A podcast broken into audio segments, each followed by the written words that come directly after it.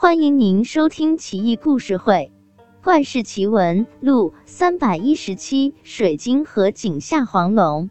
唐德宗李氏贞元年间，有一位世子名叫周涵，他是文学豪俊之士，生性豪放豁达，交友甚广。一天，他见一老人牵着一个少年奴隶在集市上贩卖。周涵上前一看，见那少年年约十四五岁，生得聪明伶俐，就上前询问。老人说：“那少年水性极佳，踏浪而行如履平地，潜入水中一天都不用浮出换气。四川的河流、湖泊、深潭、沟壑都被他潜了个遍。”只因父母双亡，家贫如洗，这才沦为奴隶。周涵二话不说，把少年买了下来，取名水晶。周涵喜欢游历，买船出游，抵达江陵，也就是今天的湖北荆州，经瞿塘峡，过堰峪堆，这是一块巨大的礁石，令水晶潜入水底查看。水晶二话不说。跳入湍急的江水中，不一会，水晶浮出水面，手里拿着摸到的金银珠宝器物，统统交给主人。周涵大喜过望，每每行舟于江河湖泊，就让水晶潜水寻宝，从没有空手而归的。顺江而下，抵达江都，经过牛渚矶，也就是采石矶，周涵说道。这里就是传说中晋人温峤犀角照妖的地方啊！水晶，你下去看看吧。水晶潜入水底，摸到一块宝玉而出，说道：“水底下真的有水怪，少爷你真牛啊！”那水怪长得奇形怪状的，眼睛像铜铃闪着光，手臂像长戟，险些被他抓到。此后。水晶成了周涵发财致富的法宝，但水晶始终忠心耿耿，追随周韩左右，任劳任怨，有口好吃的就欢呼雀跃。几年后，周韩的好友王泽就任相州县令，周涵往河北拜访他，王泽很是高兴，哥俩四处游玩，欢宴无度。一日。王泽带着周涵来到县城北边一处八角井游览。这井口是天然的磐石拼接成八角形状，井口开阔，足有三丈有余。白天，井口云雾蒸腾，弥散百余步远；夜间，井口发出红光，方圆千尺，亮如白昼。故老相传说，井里潜伏着一条金龙。只要附近遇到旱灾，来这祭祀求雨，无不立下甘霖，救民于水火。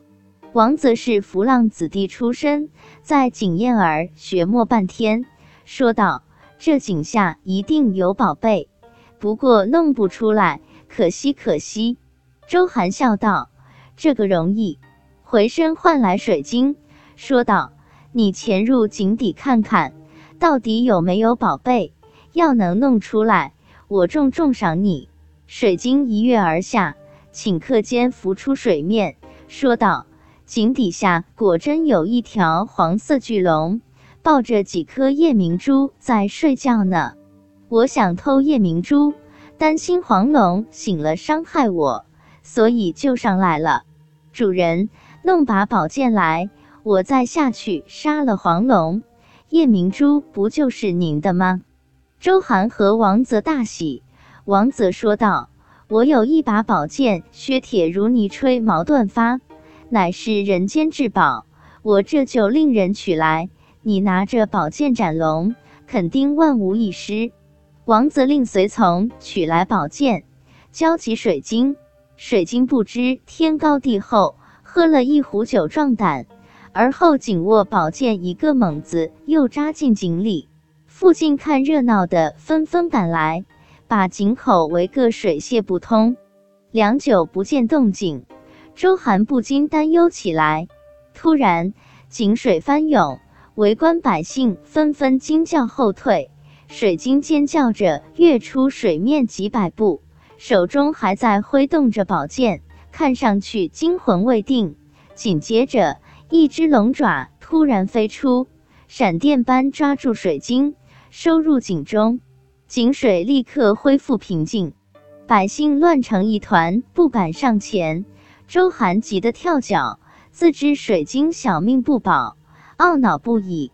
王泽却后悔不该把宝剑借给他用，没心没肺的趴在井沿查看，但水下依旧没有任何动静。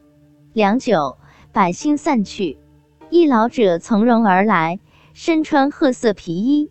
容貌古朴，道骨仙风，上前说道：“我乃土地神是也，你这个县令太不靠谱了，简直没把百姓身家性命放在心上。这条金龙乃是上天使者怀揣的夜明珠，是润泽一方的宝物，你们要来何用？居然想趁金龙熟睡之际冒犯他，简直是不知死活啊！”神龙震怒。飞身上天，必将摇动天关，震动地轴，捶碎山岳，揉捏丘陵，洪水肆虐，万千百姓沦为鱼鳖。不但你们的身家性命不保，还要连累这么多无辜的百姓。人心不足蛇吞象啊！上界至宝，岂是凡人能得到的？就算是你们侥幸得到了。德性浅薄，也必将招致灾祸，懂吗？周涵和王泽修的只想钻地缝，赶紧派人整治贡品，举行了盛大而又虔诚的祭祀仪式，祈求黄龙谅解。事情终于得以平息，可惜水晶再也没有回来。记得老家有一个石桥镇，镇上也有口古井。井沿儿上系着一条粗大的铁链子，顺着井口坠入井底。当地老人说，井中镇着一条恶龙，是古时候先人抓住，用铁链锁好，囚禁在井中的。据说每逢雷雨天，都能隐约听到龙在井底嚎叫。小时候曾去过那里，趴在井口往下看，深不可测。也想把铁链拉出来看个究竟，但铁链实在太沉太长了，只拉出来一小节，井下连绵不绝，也不知道那条铁链究竟有多长，想象都觉得神奇呀。